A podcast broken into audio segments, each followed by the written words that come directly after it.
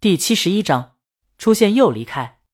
江阳太饿了，他赶了一天路，又等到现在，就一条烤鱼，压根不够填饱肚子。给，把你老婆还你。庄梅放开，招呼大家开饭。饭是农家乐做的盒饭，别有一番风味。至于嘉宾们，还要拍摄一些在蘑菇屋休息的素材。吃罢盒饭后，江阳就得去休息了。工作人员除了一些值班的以外，余下的人住在旁边民宿。江阳的住房也安排在那儿，他恋恋不舍的跟李青宁分别。庄梅让他快走吧，不知道的还以为我把你们拆散了呢。你根本不懂。江阳一脸惆怅的离开了。庄梅根本不知道每天晚上抱着媳妇的那份满足和伸进睡袍摸马甲线的舒坦。现在一个人睡觉，江阳觉得少了什么。他到了住处，安排的不错。江阳洗漱后躺在床上。想睡觉睡不着，就玩手机。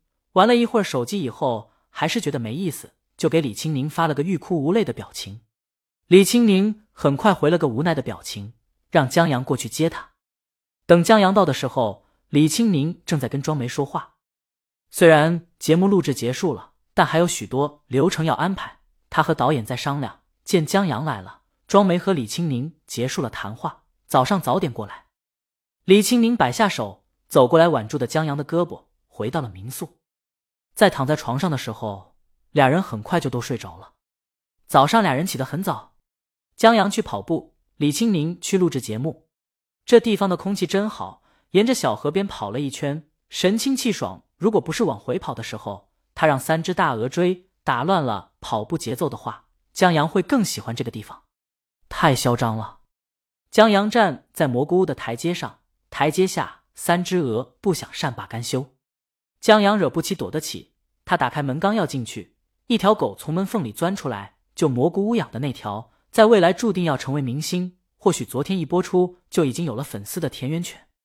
这狗是个包子脸，挺丑的，可这会儿江阳看起来很亲切，因为这条狗冲到台阶下时跟三只鹅对峙上了。江阳饶有兴趣的看着，等待一场巅峰对决，然后。田园犬窜回来，从江阳没关上的门缝钻了进去。嘎！三只大鹅留给江阳三个大白屁股，耀武扬威的走了。这一幕正好让旁边的摄影机拍下来。导演在早上晨会说过了，在走流程之余，要尽量拍一些乡野趣事，这个镜头就很好。到时候只要把江阳剪了，只留下狗对峙鹅的镜头就行了，效果肯定棒。江阳进到院子里，工作人员正在吃饭。他蹭了一顿，刚吃完，嘉宾们也拍完吃早饭的环节了。他们领了各自的任务。江南和李青宁打算去钓鱼，钓上的鱼既能自己吃，还能换钱，也算一种劳作了。因为有节目在拍，江阳不能帮李青宁拿鱼竿，就拿了个鱼护跟在后面。他们今天的钓点是野钓，钓点在江阳昨天人打窝的那条河，不过要在上游。这条河里有大鱼。在到了地点后。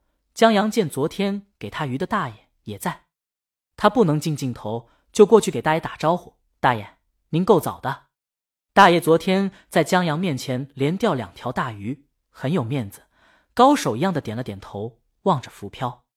李清明打好窝后坐下来，他穿了一身运动外衣，戴着遮阳帽子，趁镜头不在这边问江阳：“你昨天找大爷要的鱼？”江阳说是。大爷惊讶的回头：“你让人拆穿了？”江阳很无奈的摊手，大爷瞅了李青宁一眼，对江阳说：“这女娃你糊弄不住。”李青宁现在挂鱼饵，大爷告诉江阳：“你媳妇是四加三的线组，八号伊士尼，这一看就是专业钓大鱼的装备。连续的抛竿是在找水下没有青苔的地方，这比大爷还专业。”大爷觉得江阳敢糊弄这样的大佬，他竖起大拇指：“你真有勇气啊！”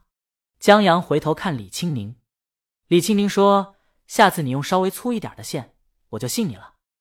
姐姐的恩宠也是有底线的。”他们现在路边河边一排树荫下，河对面是稻田，稻草人在田里摇晃，村民在忙，阳光不烈，水草碧绿，风在树梢，鸟在叫。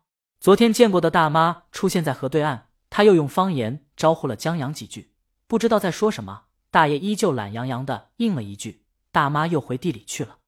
江阳感慨地说：“大爷，你和大妈感情真好，这都要打个招呼。”嗯，大爷悠然的应一声。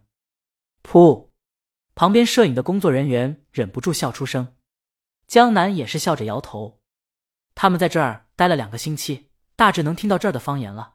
江南说：“大妈的话，剔除脏字以后，再说一天天的不干活，晚上别吃饭，饿死你。”呃，江阳回头看大爷，大爷望着浮漂，波澜不惊。昨天大妈也是这语气。难道？江南问江阳要不要在节目里做常驻嘉宾？他是真出节目效果，关键还不是刻意的节目效果，这不经意间节目效果最好了。江阳摆手，不了不了。一直在钓鱼的李青宁忽然手握住竿，黑飘了，他双手握住鱼竿，慢慢竖起。这鱼不小。江南站起身，帮忙拿着抄网去帮忙，让李青宁别着急。李青宁并不着急。他不疾不徐的遛鱼，游刃有余。起初还看不见鱼，后来鱼的身影慢慢浮现在浅水。待时机成熟后，江南一抄网捞起来，嚯，得有两斤半。这是一条大鲤鱼，大爷的眼睛都瞪直了。待把鱼丢进鱼护后，没过几分钟，李青宁又中鱼了。这次稍小一些，一斤半的鱼，连杆啊！大爷服了，这小女子钓鱼这么厉害。他问江阳：“这这是你媳妇？”江阳啊，大爷不说话，看江阳的眼神像在问他在哪儿踩的狗屎。李清明的终于还在继续，在收手的时候，渔户已经报户了。江南说李清明把他们两天的口粮挣回来了。再回蘑菇屋时，李清明还让江阳还给大爷一条鱼，比昨天的还大，以免大爷回去挨批。江南回去自然又做了一顿鱼，比昨晚的还丰盛。这顿饭吃罢后，外面天气炎热，莫说人，就是在稻田里的稻草人，这时候都休息，不再摇晃赶鸟了。嘉宾们也不在外活动，在屋内客厅喝茶聊天告别。在三点左右，李清明这期节目录制就结束，得启程去赶高铁了。文老师和江南赠送给他伴手礼，李清明给方圆和林乐乐签名。林乐乐是飞机，还要待半天。在镜头之外。文老师和江南又抱了抱江阳，说了几句以后常联系的话后，他们告别。江阳这次终于能坐李清明旁边了，他坐车窗边望着小河、稻田、大鹅，占了李清明吊点的大爷。虽只待了短短一天，可这儿还挺好玩的，就是以后怕没有机会再来了。这就是人生常态吧。出现又离开，车独行在路上，阳光穿过车窗落在肩膀上。不冷不热，像黄昏时的太阳。我跟你本应该各自好，各自坏，各自生活的自在，毫无关联的存在。